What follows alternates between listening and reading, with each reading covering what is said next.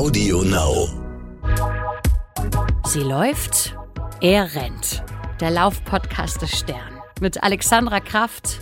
Jemand, der schon mal mit Bänderrissen und Umknicken so seine Probleme hat, sollte zumindest vorsichtig an die Sache rangehen. Es gibt Training und muskuläres Training, das das hilft, ein bisschen auszugleichen. Ob das reicht, muss man rausfinden. Dasselbe gilt für Knieverletzungen. Und mit Mike Kleiss. Das Schöne ist ja auch, dass es nicht immer ein Wettbewerb sein muss, sondern dass man sich da langsam entlang hangeln kann und dass man das auch langsam aufbauen kann. Guten Morgen, lieber Alex. Guten Morgen, lieber Mike. wir haben heute Großes vor. Ähm, wir wagen uns auf ein Terrain, auf dem wir beide, und das ist das, was uns dieses Mal eint, bei Sie läuft, er rennt, ähm, nicht so die Riesenerfahrung haben. Beziehungsweise du, glaube ich, noch gar keine. Ich hatte meine Erfahrung und ich muss sagen, für mich ist es hm, bedingt nur etwas, nämlich das große Trendthema Trailrunning in der Läufer-Community mittlerweile angekommen, längst angekommen und äh, so der ein oder andere, der ja auch schon ein bisschen länger läuft, der findet es mittlerweile spannend. Die Industrie zeigt zumindest, ähm, dass die Zahlen ziemlich nach oben gehen, alles was das Trailrunning-Equipment angeht. Ob das dann am Ende wirklich massentauglich wird, ist die Frage. Es sind nämlich so ein bisschen an Barfußlaufen nur ganz anders. Das war ja vor einigen Jahren ein Trend. Ähm, nur hat Trailrunning damit nun überhaupt nichts zu tun. Wer barfuß Trailrunning äh, betreiben will, wird wahrscheinlich etwas größere Probleme haben. Aber wie hat dich das Thema bisher so gestreift? Also äh, gestreift hat es mich im wahrsten Sinne. Ich habe immer die Schuhe jetzt in den Läden gesehen dass ähm, eben immer mehr Anbieter Trailrunning-Schuhe mit anderem Profil in die, in die Regale packen. Das sehe ich. Ich sehe es natürlich auch in der Werbung. Die Werbesprache hat sich ja auch geändert. Man sieht immer Menschen, die über Stock und Stein rennen plötzlich und nicht mehr durch die Stadt. Mhm. Und das ist so der Eindruck. Und ich war einmal eingeladen von einem Schuhhersteller, äh, mit ihnen Trailrunnen zu gehen. Ich ähm, habe nach fünf Minuten eingesehen, dass das nicht der Sport für mich sein wird. Nur ist es aber auch so, dass das ja auch viele Sachen vereint, würde ich mal sagen. Also ja. ähm, gerade im Moment oder seit Corona zieht es viele nach draußen. Das bedeutet, das ganze Thema draußen und Outdoor hat nochmal einen ganz anderen Spin bekommen und viele laufen gerne draußen, viele hiken, äh, das neue Wort für wandern äh, draußen und Hauptsache draußen und viel draußen und an der frischen Luft, was ja erstmal gut ist. Zumindest, wenn man auch da wieder, das ist nicht repräsentativ, wenn man dann so ein bisschen den Zahlen der Industrie glauben darf. Und die spricht ja nun irgendwie immer mal wieder eine eindeutige Sprache. Interessant aber zu sehen, dass es viele rauszieht und äh, logischerweise auch ins Gelände zieht, wo man vielleicht dann doch ja, nicht alleine ist, aber dann doch etwas abseits der Stadt unterwegs ist. Absolut. Und ähm, du hast ja, im, wenn du abseits der Stadt unterwegs bist, hast du relativ bald Gelände und nicht gerade in Hamburg lebst. Dann hast du Stöck, äh, Stöcke und Steine. Stöcke und in Hamburg, Steine. In Hamburg sagt, sagt man Stöcker, genau. Das finde ich immer sehr furchtbar, ja. Stöcker. Ähm, da hast du dann eben auch einen Berg und einen Hang und da ist es rutschig und ähm, natürlich brauchst du da ein bisschen anderes Material an den Füßen, das ist ganz klar.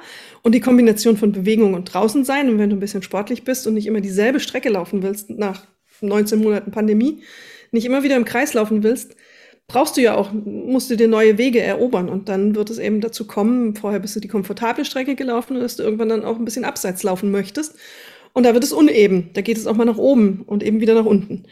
Das ist auch super. Also Hauptsache die Leute bewegen sich an der frischen Luft und wir wissen ja, wie gut äh, Waldbaden ist. Haben wir diverse Male schon gesagt. Die Japaner machen das sehr, sehr gerne und sehr effektiv. Für den Kopf auch. Also kann ich nur begrüßen, wenn neue interessante Formen entstehen, sich zu bewegen und draußen zu sein und so ein bisschen auch neue Reize setzen. Großartig. Ähm, für mich ist es aus anderen Gründen nichts und ich glaube, das haben, hat manch einer auch. Ich habe unglaublich schwache Knöchel, weil ich ähm, da irgendwie ein bisschen lange Bänder geerbt habe. Das ist schon von Geburt an gewesen so. Kaum, dass ich gelaufen bin, bin ich umgeknickt und dann ist eben unebenes Gelände jetzt nicht wirklich ähm, das Gebiet, auf dem ich unterwegs sein sollte, mit rutschenden Steinen. Da weiß ich ziemlich schnell, was passiert, wenn ich einmal falsch auftrete. Aber ja. das ist meine persönliche Präferenz oder Nicht-Präferenz. Das ist aber auch so, dass ich ähm, festgestellt habe, dass das Trailrunning in vielerlei Hinsicht tatsächlich auch, wie soll ich sagen, förderlich sein kann, um genau Schwachstellen zu trainieren, wenn man es denn will. Ja, also Trailrunning. Total richtig. Kann man. Also man kann Schwachstellen trainieren, nur die Bänder werden nicht kürzer. Also das Muskulatur kann ich trainieren. Ich kann, das, bei mir funktioniert es nicht. wie gesagt, es gibt ähm, harmlosere Fälle, da wird es funktionieren, auf jeden Fall. Lass uns doch mal beim Trailrunning überhaupt generell einsteigen. Es genau. ist ähm, eigentlich, naja, es ist äh, Laufen abseits der Straße ist sowieso klar. Und es ist vor allen Dingen aber auch in äh, einem Gelände, das sind schon auch Wege, die vielleicht existieren schon bereits. Ähm, aber es sind vor allen Dingen eben auch, also es ist ein Langstreckenlauf, ganz wichtig, der über Stock und Stein geht, der durch den Wald geht, der aber auch durch Abhänge geht, der durch Geröll geht, der durch Gravel geht, der durch ähm, Berge geht, streckenweise. Und das ist ein signifikanter Unterschied zum Crosslauf übrigens. Der Crosslauf ist meistens ein Parcours, der abgesteckt ist. Das sind irgendwie ein, zwei, drei, vier, fünf, äh, viele Kilometer. Ähm, nicht zu vergleichen allerdings zu einem Trail. Das kann über ja, 20, 30, 40 Kilometer gehen. Es gibt einen ganz bekannten Traillauf, den ich, wo ich mal einige Stages mitgelaufen bin. Stages nennt man Etappen. Äh, ein neudeutsches Wort dafür. Und ähm, das war der Transalpine Run.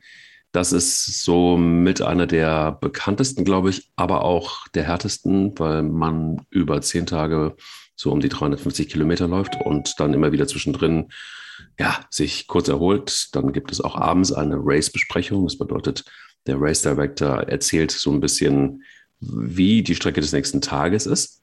Und ähm, auch da an den Stellen, wo man sich vielleicht besser festhält, in der Wand zum Beispiel, da geht es durch bergiges Gelände, das ist dann sowas, ich habe das schon mal im Podcast erzählt, da war ich dem Tod sehr, sehr nahe gefühlt. Ich erinnere das, das war eindrücklich. Und das war genau bei diesem Transalpine Run. Und das war vor allen Dingen für den Kopf eine Riesenherausforderung. Also wer muskulär nicht hundertprozentig fit ist, sollte das sowieso lassen. Ähm, wer das nicht gewohnt ist, sollte es langsam und achtsam und vorsichtig anfangen und langsam aufbauen. Sag ausgerechnet ich.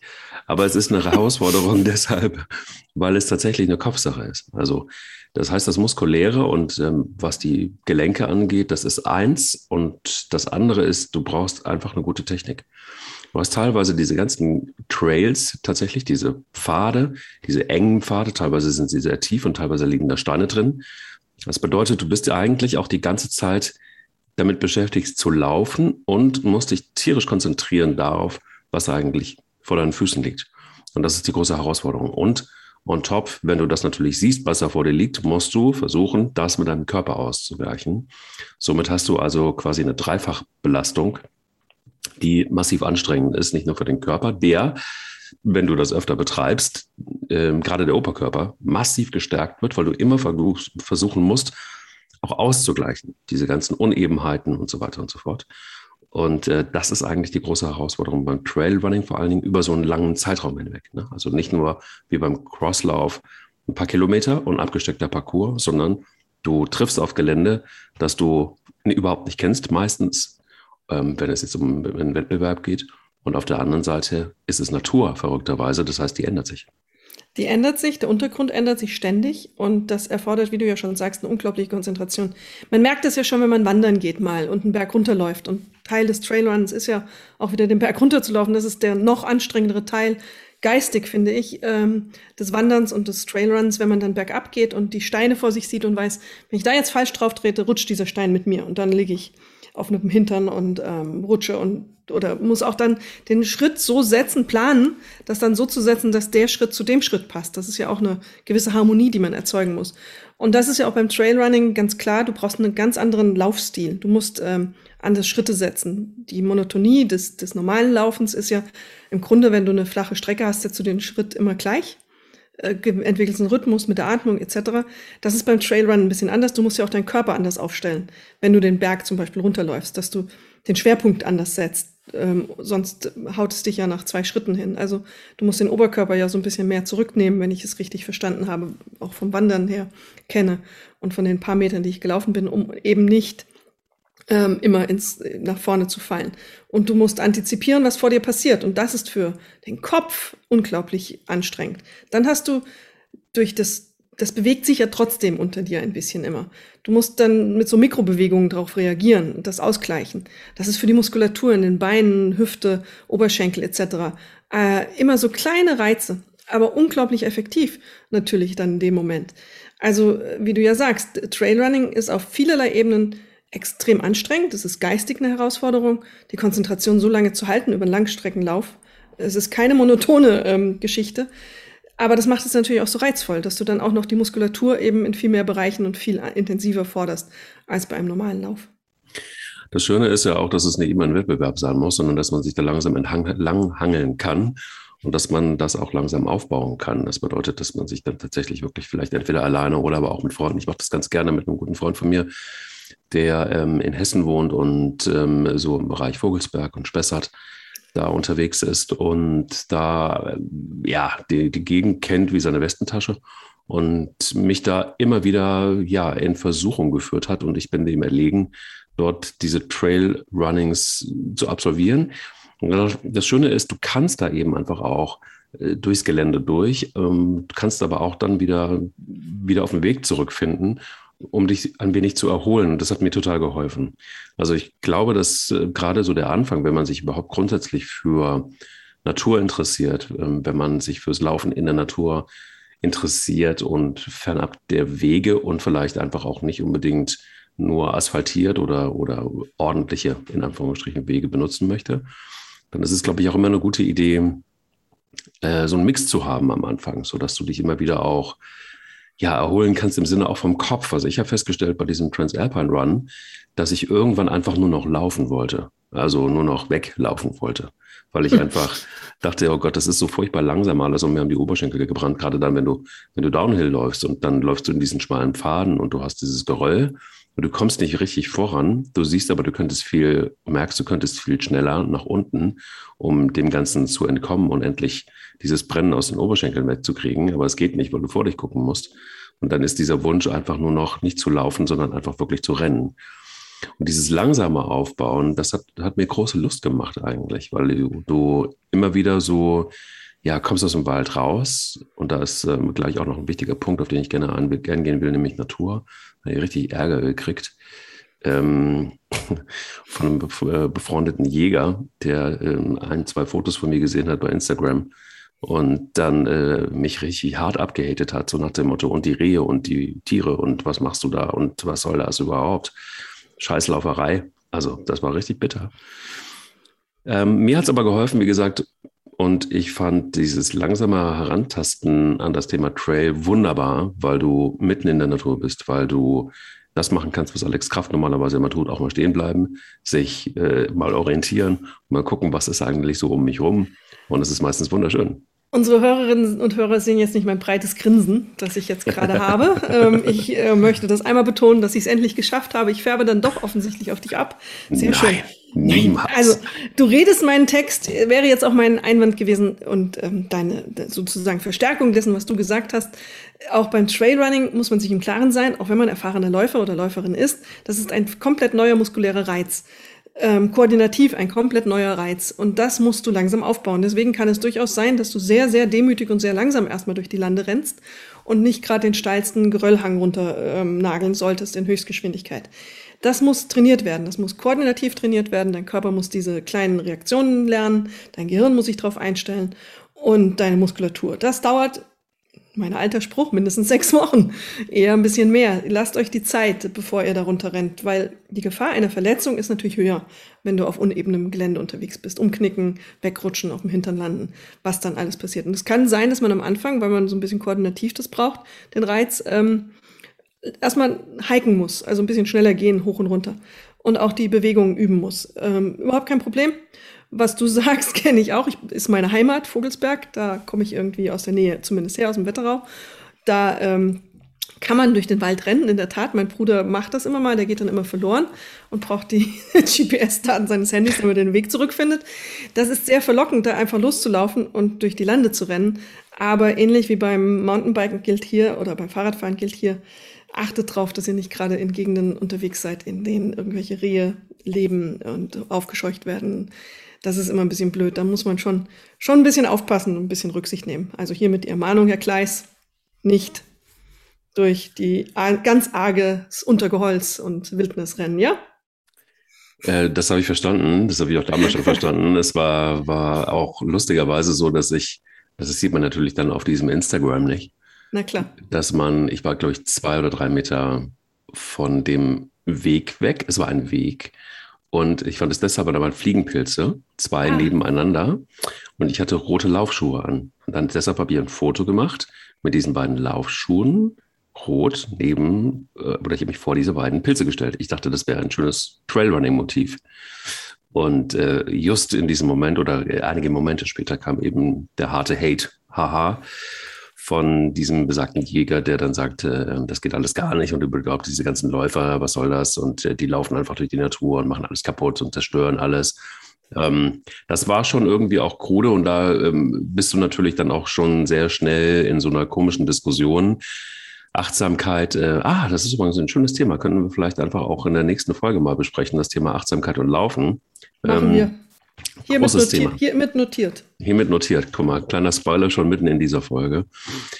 Und Achtsamkeit ist, äh, darauf gehen wir dann also in der nächsten Folge ein, aber trotzdem in Sachen Natur und Wald sowieso immer. Also ich gehe immer davon aus, dass das klar ist. Und bei diesen Trailläufen zum Beispiel, um das mal vielleicht einfach dem einen oder anderen Jäger oder Förster mit auf den Weg zu geben, da ist es so, dass da sehr harte Regularien am Start sind. Zum Beispiel, wer eines von diesen Gels wegschmeißt, einfach also leer, ja, ähm, was ja meistens eine üble Verpackung ist, der wird sofort disqualifiziert. Also das heißt, du nimmst deinen Scheiß auf Deutsch gesagt mit, den du ähm, verzehrst. Die Verpackung nimmst du mit vielmehr und das, was du verzehrst, hoffentlich auch.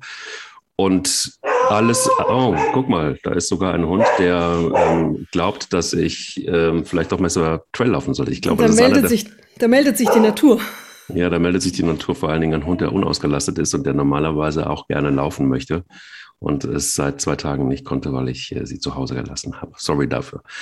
Also, um da nochmal drauf zurückzukommen, diese Regularien sind sehr hart und ähm, ich bin da auch total in Ordnung mit.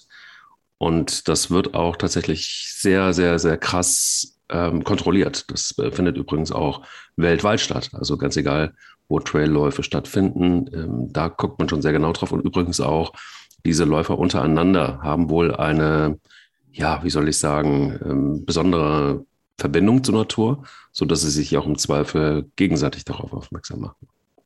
Das finde ich auch gut ähm, und richtig äh, großartig, dass sie das machen. Man sollte das, was man in den Wald mit hineinnimmt oder in die Natur mit hineinnimmt, eben wieder mitbringen. Das muss man aber auch ein bisschen planen. Also ähm, auch du solltest es ja auch normal auf der Strecke nicht wegwerfen, aber da gibt es halt äh, immer mal Möglichkeiten, es in den Mülleimer zu werfen. Hoffentlich. Und das machen die Leute dann auch. Und in der Natur, äh, natürlich so eine Plastikverpackung von so einem Gel liegt da ja ewig rum. Aber weil es auch längere Läufe sind, muss man sich auch darauf einstellen, sich anders zu versorgen. Eben ähm, Getränke mitnehmen, vielleicht dann doch mal eine Wasserflasche dabei haben. Was man ja beim normalen Lauf eher, zumindest bei den Strecken, die ich laufe, nicht machen muss, zwingend. Das kann dann erforderlich werden, wenn man äh, so einen Trailrun macht es ist ein mit der Natur sein. Und ähm, du hast ein Stichwort vorhin gesagt, auch mal stehen bleiben, die Natur genießt. Das sind solche Wow-Momente, die sind unglaublich wichtig und die sollte man da auch einbauen, weil ähm, auch der Körper natürlich kleine Pausen gerne hat in so einer Situation, wenn es so anstrengend ist, aber eben auch der Kopf ähm, davon unglaublich profitiert. Da gibt es auch Studien dazu, dass diese, diese Momente, in denen man innehält und die Natur genießt, einen unglaublichen Push für die Psyche geben, dass das beruhigend wirkt und, und ähm, auch das so zu einem echten Erlebnis macht, das man gerne wieder haben möchte. Allerdings muss ich auch gestehen, das ist eine besondere Klientel, wenn es in den Wettbewerb geht. Das habe ich festgestellt bei diesem Transalpine Ultralauf beziehungsweise Trail Ultralauf. Ist es ja das ist schon auch, also das sind nicht so wahnsinnig viele, die da mitlaufen. Und dann, du erinnerst dich vielleicht, wer sich so ein bisschen interessiert für Sport und für Fußball, gab einen sehr bekannten Schiedsrichter Markus Merck, der läuft da auch regelmäßig mit. Und wenn man den dann so ansieht, das sind schon sehr ausgemergelte, krasse ähm, Typen. Und auch, ja, äh, für die ist, glaube ich, wenn man sich mit ihnen unterhält, auch manchmal dieses normale Joggen schon auch eher sowas wie Walken. Das hat mit Laufen irgendwie nicht so richtig was zu tun. Also das ist schon eine sehr spitze Zielgruppe auf der einen Seite. Und was, was kann, wie kannst du dir vorstellen oder warum denkst du, wird das plötzlich für eine breitere Masse auch ein Thema? Naja, also die spitze Zielgruppe, klar, die suchen immer die Extreme. Es war Marathon, dann war es Triathlon und dann sucht man sich nochmal was Eigenes. Es gibt ja auch mittlerweile Swimruns, ähm, sehr populär in den nordischen Ländern, wo du losziehst und ähm, läufst und durch natürliche Seen zum Beispiel schwimmst, das ähm, über lange Strecken eben auch geht. Das ist schon ziemlich heftig und jetzt eben auch Trailrunning, da sucht sich schon eine Klientel, die sich sehr herausfordern möchte, ihren Platz und ihren Weg. Aber warum wird es attraktiver für andere? Naja, wir leben 19 Monate oder 20 Monate Pandemie. Irgendwann wird die eigene Laufstrecke langweilig und dann probiert man neue Sachen aus.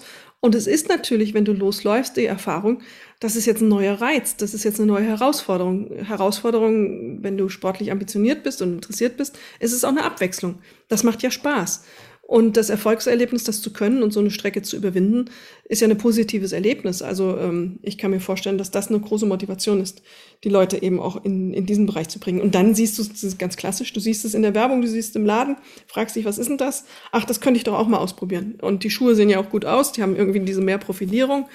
Ähm, es gibt auch Leute, die mögen im Equipment mal ausprobieren und dann kommt man dazu und macht vielleicht eine gute Erfahrung, eben in der Natur nochmal intensiver in der Auseinandersetzung auch mit der Natur zu sein. Ist es denn so, dass das auch sowas ist, was, was jeder mal ausprobieren kann oder soll? Oder würdest du sagen, das ist ja eben gerade eben angesprochen, auch mit deinen Knöcheln zum Beispiel.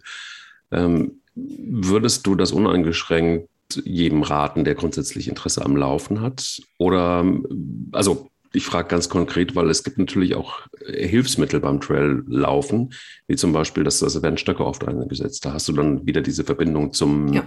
zum Hiken zum Beispiel, genau. ja, wo du einfach etwas mehr Stabilität bekommst. Ich frage deshalb, weil, ähm, ja, klar, du bist jetzt jemand, die für sich entschieden hat, das ist eher nicht so mein Ding, ähm, gerade weil du eben die Probleme mit den Knöcheln hast. Wenn aber, wie siehst du es? Also ist es wirklich für jedermann mit entsprechenden Hilfsmitteln oder würdest du sagen, boah, Obacht, das ist äh, vielleicht jemand, der, der da schon auch ein bisschen Probleme mit Knien und so weiter hat, machst du dir mehr kaputt? Wie siehst du es von der Wissenschaftsecke?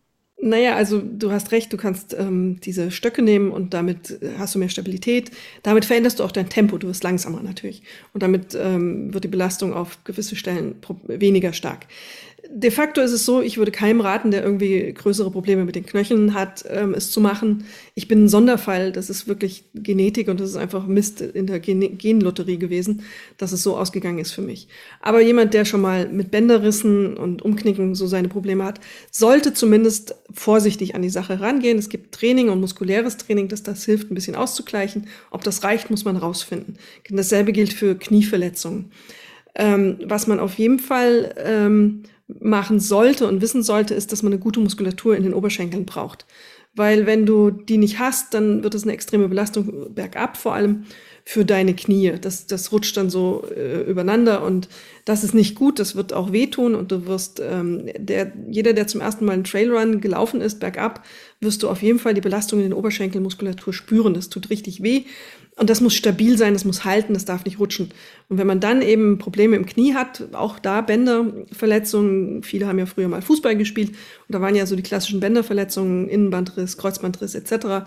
Da muss man muskulär einfach stabil sein. Das darf man nicht ähm, machen, wenn man, wenn man dieses Problem massiv hat, ein instabiles Knie. Darüber hinaus kann man auch beim Trailrunning sagen, es geht ja immer um die eigene Geschwindigkeit, die man wählt. Mhm. Ich habe damals, als ich eingeladen war zum Trailrunnen, entschieden äh, nach wenigen Metern, nee, das funktioniert nicht für mich, aber dann kannst du halt Trail Hiking machen. Dann gehst du da langsamer hoch, immer noch so, dass du außer Atem kommst vielleicht und langsamer runter, eben in deinem Tempo und regulierst das auf das, was du, was du kann, leisten kannst und was dein Körper aushält in dem Moment. Ähm, man muss sich auch im Klaren sein, wenn man richtiges Trail Running betreibt, im, im Bereich, von dem du redest, es geht ganz schön bergauf. Das ist auch nochmal eine neue Belastung. Da muss man also auch konditionell in der Lage zu sein, hochzukommen, um dann auch wieder runterzukommen. Das muss man so ein bisschen einrichten und ein, ein, einpreisen, bevor man dann losgeht. Kurzum, ich glaube, es können ganz, ganz viele machen, aber es gibt einfach ein paar Einschränkungen, bei denen man es nicht machen sollte. Und wenn man es macht, muss man schaffen, sein eigenes Tempo zu entwickeln, das für einen passt. Dann ist es sicher ein, ein Sport, der mit Stöcken, ohne Stöcke, langsam, Trail Running, Trail Hiking etc. geht denke vor allen Dingen, wenn ihr das wirklich ernsthaft betreiben wollt, dann ist eine richtig gute Ausrüstung hier in jedem Fall elementar. Und klar ist es natürlich das allerwichtigste Teil der Ausrüstung, die Schuhe. Denn äh, da ist es wirklich ganz besonders wichtig, dass die Füße und die Schuhe wirklich zu einer Einheit verschmelzen.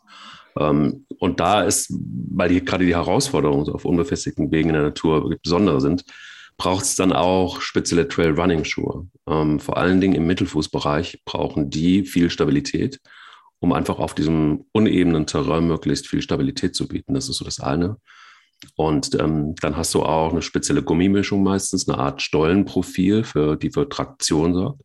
Und ähm, damit man dann auch vom, beim äh, Vorbeilaufen an Büschen zum Beispiel oder Steinen nicht mit dem Schnürsenkel hängen bleibt, sollte es auf jeden Fall die Schnürung abgedeckt sein. Auch das ist zum Beispiel so ein Tipp, der wahnsinnig wichtig ist. Ich habe das auch ein paar Mal erlebt, dann bleibst du irgendwo hängen und, und bist irgendwie kurz davor, dich einmal mal kurz abzulegen. Ähm, wichtig auch, wenn man eine sogenannte Trinkblase dabei hat. Das heißt also praktisch ein Trinksystem, wo du nicht die ganze Zeit ähm, anhalten musst und die Trinkflasche auf und zuschrauben musst. Du kannst das so ansaugen. Also das gilt dann natürlich für Strecken, die etwas länger sind. Und wenn man weiß, dass man zum Beispiel in bergiges Gelände geht, dann, ähm, du hast es gerade eben so ein bisschen beschrieben, Alex, dann ist das ja so ein Mix aus Hiken und Joggen und Laufen. Und äh, das ist richtig anstrengend. Also wenn es dann warm wird und du gehst so einen Berg hoch, ähm, dann läuft dir, Entschuldigung, dass ich so sagen muss, aber da läuft dir wirklich die Suppe in alle Poren und alle Ritzen, die du dir vorstellen kannst. Und du verlierst wirklich Flüssigkeit wie bescheuert. Und da ist es eben wichtig, dass du einfach auch schnell Flüssigkeit bekommst. Ähm, und gerade man unterschätzt das immer. Man denkt immer so am Meer, wenn ich da von der Sonne geschützt bin, alles gut. Aber gerade in den Bergen auch wahnsinnig wichtig, denn sobald es etwas höher geht, dass du da auch ähm, ausreichend Schutz hast. Das gilt übrigens auch für den Winter. Es ist nicht, nicht nur so, dass das im Sommer so der Fall ist. Also das bedeutet, das sind so ein paar Parameter, die ich euch gerne mit auf den Weg geben will. Ähm, da kommt natürlich dann auch irgendwie ein Rucksack mit dazu, die, wenn man das äh, wirklich mal über ein paar Tage machen will, was übrigens wunderschön ist. Also es ist nicht nur so, dass ich schlechte Erinnerungen an, an diese Trailläufe habe, das ist schon auch wirklich toll, wenn es dann nicht irgendwo runtergeht, krass runtergeht. Das ist irgendwie, es gibt, es gibt so, so ein paar, ähm, ja, wenn ihr vielleicht auch dem einen oder anderen Läufer oder Läuferin folgt, auf Insta, Facebook, TikTok, wo auch immer. Es gibt einen, Florian Neuschwander, der ähm, mir vor ein paar Jahren noch erzählt hat, dass es ihm gar nicht gut geht, wenn er hoch ist. Und mittlerweile hat er seine Kamera mit dabei und äh, läuft in Regionen, wo ich äh, das nicht aushalte, wo ich dann denke, da kann ich nicht hingucken, ich schalte dann auch aus, weil das einfach mir ist das dann einfach zu heftig. Aber ich glaube, das sind wirklich wichtige Parameter. Bereitet euch da auch gut drauf vor, was das Equipment angeht, oder? Wie siehst du es? Absolut. Nehmt ähm, lieber ein bisschen mehr Sonnencreme, weil Höhe eben anders wirkt auf die Haut, die Sonne anders wirkt auf die Haut. Du kannst nicht zu viel Wasser dabei haben bei so einem Lauf, glaube ich, weil, wie du sagst, es ist eine ungewohnte Sache. Und einem muss auch klar sein, ab einer gewissen Höhe ähm, reagiert der Körper einfach anders. Also dass ähm, der Sauerstoffgehalt im Blut verändert sich, äh, solche Dinge passieren und das beeinträchtigt ja auch deine körperliche Leistungsfähigkeit. Man muss sich das gut einteilen, man äh, muss sich im Klaren sein, dass man einen Berg nicht in der Geschwindigkeit hochstürmt, in der man normalerweise rennt. Das ist vielen nicht so klar. Die, die fangen am Anfang an, wie irre loszulaufen und sind dann Mitte oder nach einem Drittel einfach hin.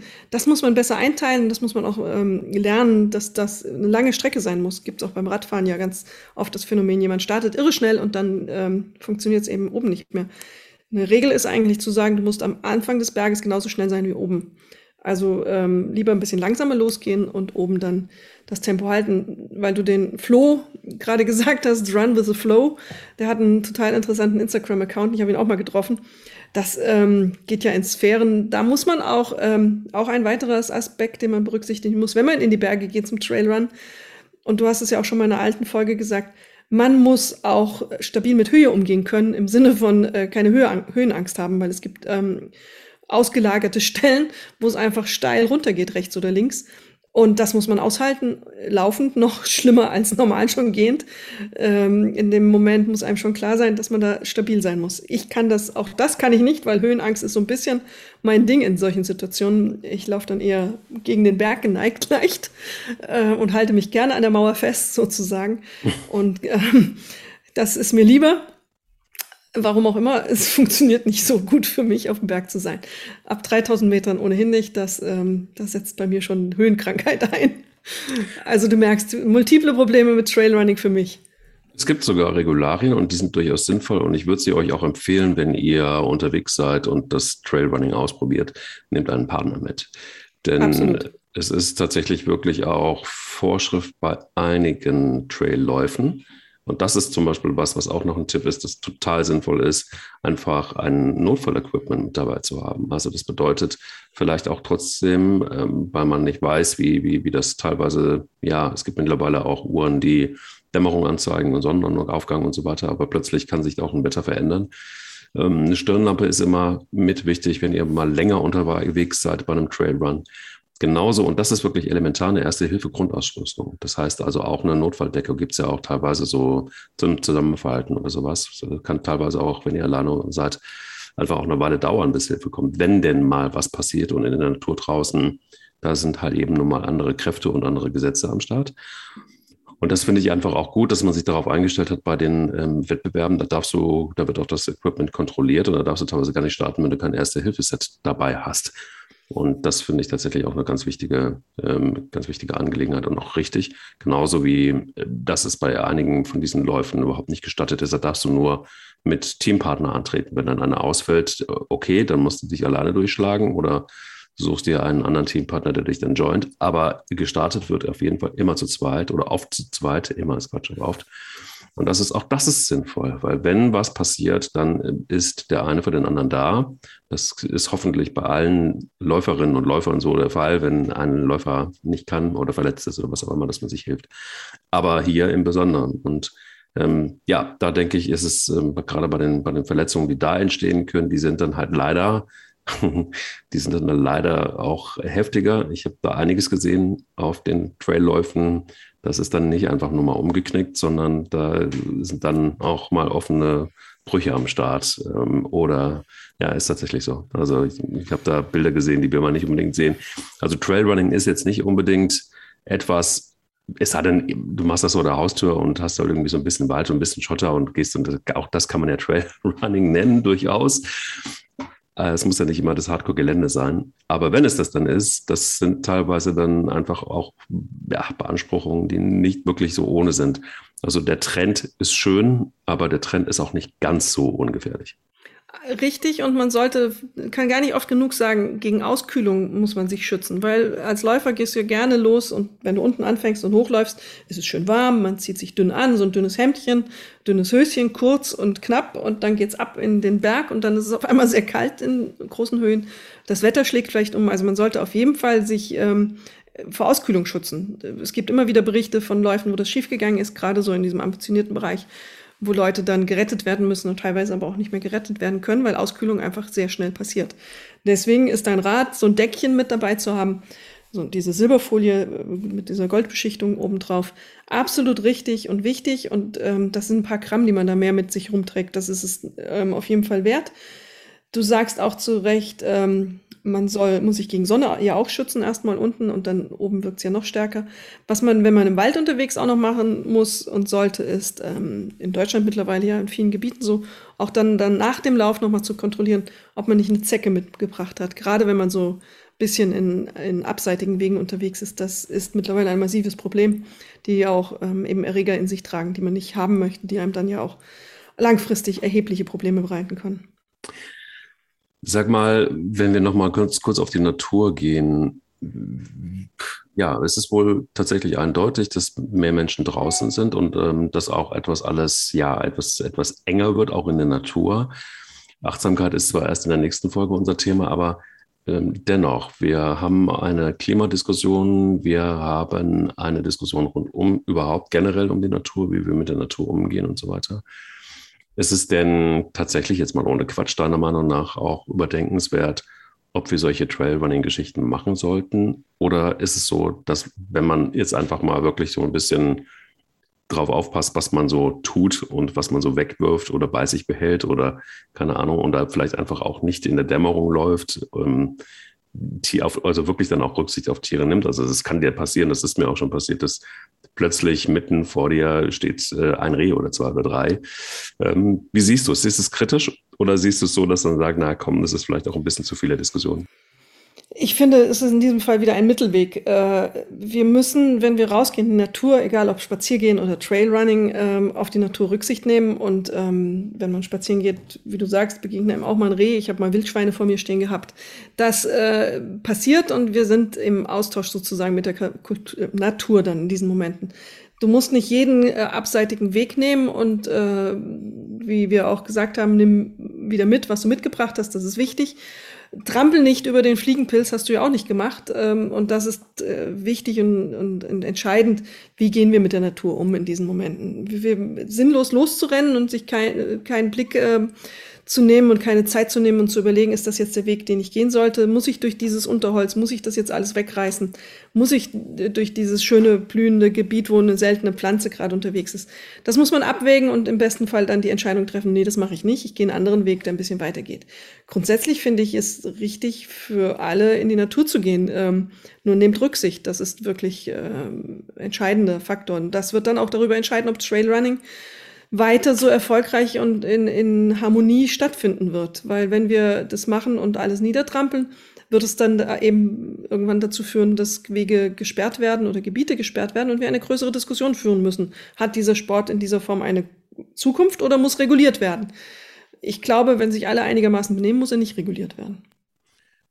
Ja, vor allen Dingen, weil es einfach auch eine besondere Art und Weise ist, sich mit der Natur auseinanderzusetzen. So viel kann ich sagen, weil man dann doch mal, abgesehen davon, wenn man sich jetzt nicht die ganze Zeit irgendwie nur konzentrieren muss auf seine Füße und wo man hintritt, dann durchaus, je nachdem, wo das dann stattfindet oder wo man, wo man diesen Trail Run absolviert, hast du tatsächlich wirklich fantastische Möglichkeiten, einfach auch nochmal neue Entdeckungen zu machen. Es ist schon ein kleines Abenteuer und es ist auch ja, ganz egal, ob es wirklich die Natur ist oder auch die Menschen, die man dabei trifft, das ist schon auch inspirierend. Und auch, ja, teilweise, wenn du, das habe ich zum Beispiel erlebt, wenn du dann auch Einheimische triffst, die damit laufen und die, die dir Dinge über die Natur erzählen, Sachen, Kleinigkeiten, Pflanzen, Tiere oder auch ihre Erfahrungen mit der Natur, die sie gemacht haben, was für eine starke Bindung äh, da existiert und was sie von der Natur lernen können und wie respektvoll sie übrigens tatsächlich auch ähm, sind mit der Natur, gerade bei Trailläufen, die in der Schweiz stattfinden, in Österreich, Italien, Frankreich. Das ist schon auch unheimlich schön, da in den Kontakt zu kommen mit Einheimischen. Nochmal zu gucken, was ist da eigentlich mit der Natur los, ähm, wie schön die sein kann und abseits der normalen Wege eben einfach auch wieder eine Inspiration mehr, weil du nicht nur andere Dinge siehst, sondern auch riechst, fühlst. Also das sind, das sind auch die Sinne, die werden einfach nochmal ganz anders beansprucht im positiven Sinn und auch herausgefordert oder auf das Wetter zu achten. Also wann achten wir wirklich auf das Wetter? Wir nehmen uns mal eine dickere Jacke mit oder mal einen Regenschirm mit oder was auch immer. Aber sich wirklich auf die Natur und auf das Wetter einzustellen und einfach auch zu gucken, was passiert da, wie schnell kann das gehen dass sich das Wetter ändert. Das klingt jetzt so lapidar, aber das sind einfach Aspekte beim Trailrunning, die, die wunderbar sein können. Eine Situation zum Beispiel hatte ich, und das war, das kannst du einfach nur dann erleben, wenn du, wenn du so in der Natur bist. Ähm, es war am Ende eines Traillaufs, halb Trail, halb normal, muss man dazu sagen. So, wir sind da zu zweit gelaufen. Wir hatten, glaube ich, 30 Kilometer als Ziel und bei Kilometer 20 zog auf einmal ein Gewitter auf. Und ähm, wir hatten mehrfach das Wetter gecheckt, aber das war, dieses Gewitter zog irgendwoher plötzlich. Und das war unfassbar, weil ähm, wir liefen durch Wald und auf einmal äh, setzte dieses Gewitter ein. Und zunächst war es so, dass der Regen hinter uns war und wir vor dem Regen gelaufen sind. Und hinter uns hast du so, haben wir gesehen, war so eine, so eine Regenwand. Dann hat sie uns eingeholt, klitschnass, und dann zog sie so leicht nach links ab. Und dann hast du gesehen, im Unterholz, ungefähr 20 Meter von uns, schien die Sonne, es regnete. Und du sahst so eine, es sah fast aus wie so eine Regendusche quasi, die links neben dir liegt. Und wir waren komplett einfach im Trocknen dann wieder, zwar klitschnass, aber im Trocknen. Und wir konnten quasi diesem Regen so zugucken, dieser Regenwand zugucken. Das klingt jetzt vielleicht auch sehr cheesy oder sehr, sehr normal, weil ja, gut, es hat geregnet. Nee, hat es nicht. Also das ist dann eben eine Art und Weise, sowas zu sehen oder wahrzunehmen. Das äh, passiert dann schon auch, wenn du, wenn du solche Läufe mal machst.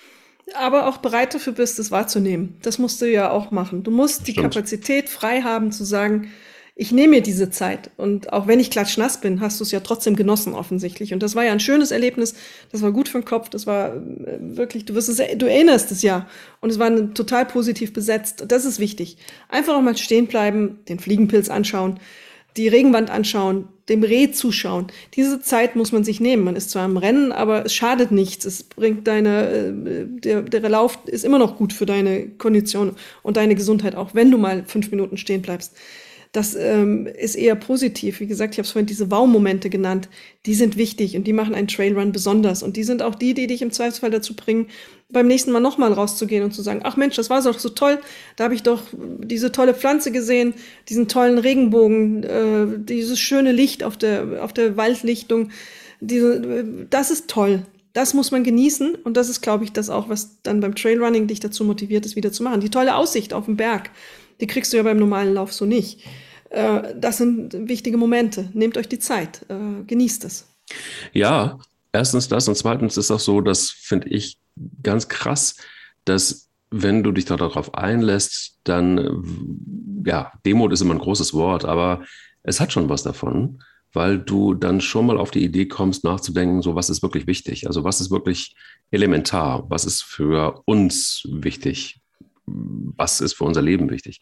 Und ähm, also zu diese, diese Ruhemomente oder diese Momente in der Natur und gerade dann auch, wenn die Kombination stattfindet, übrigens aus anspruchsvollem Laufen und dann mal innezuhalten und sich mal kurz umzugucken, mal durchzuatmen und äh, tatsächlich dann einfach aus der Anstrengung raus.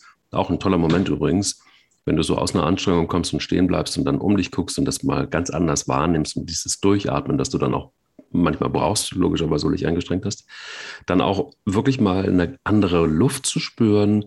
Und ähm, je nachdem, wo du bist, ob du im Wald bist, plötzlich in einem äh, ganz, in einem, also ein Riesenunterschied, ob Laubwald oder, oder Tannenwald.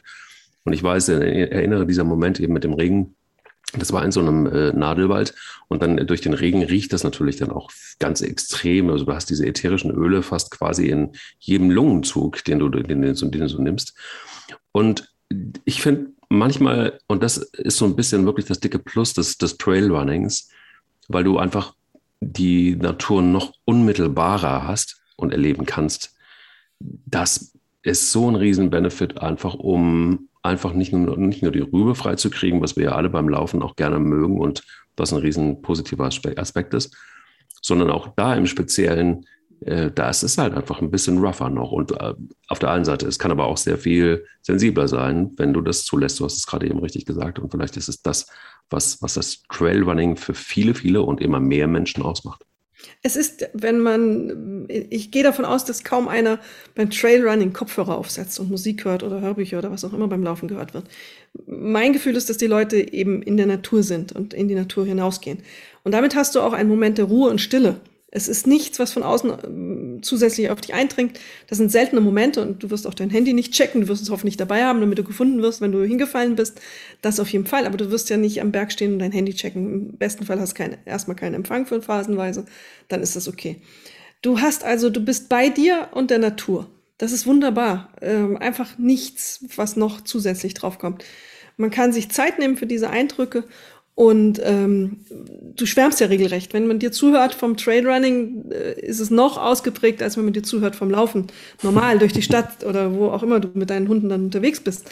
Aber vom Trailrunning schwärmst du ja regelrecht. Und ich glaube, das ist die Erfahrung vieler, dass wenn sie das gemacht haben, dass das nochmal ein besonderes Erlebnis ist. Das ist es. Wenn man es, so wie du sagst, völlig richtig gesagt hast, zulassen kann. Und das hat was mit Achtsamkeit zu tun. Und ah, sind wir wieder beim Thema. Raffiniert. Mal, raffiniert, oder? Ich dachte, Super ich, Überleitung, der Profi. genau, ich habe gedacht, ich baue eine kleine Brücke zur nächsten Folge. Dank dir für diese. Und äh, vielleicht probierst du vielleicht doch den einen oder anderen Schritt in die Natur und abseits der Pfade. Ich gehe hiken. Mein okay, Tempo ist das Hiking-Tempo. Speedhiking oder normales Hiking? Also irgendwo mittendrin. Gut, weil auch das ist beim Trailrunning, aber das würde jetzt zu weit führen. Es gibt da kleine, feine Unterschiede. Es gibt Speedhiking, es gibt normales Hiking, es gibt Crossläufe, es gibt Trailrunning. Also vielleicht. Viele Folgen liegen noch vor uns, würde ich, ich sagen. Ich glaube auch. Ich glaube auch. Ja, eine schöne Woche und viel Spaß beim Hiken, Laufen, was auch immer du tust. Genau, an alle anderen auch. Viel Spaß in dieser Woche. Sie läuft er rennt. Der Laufpodcast des Stern. Mit Alexandra Kraft und mit Mike Kleiss. Audio Now.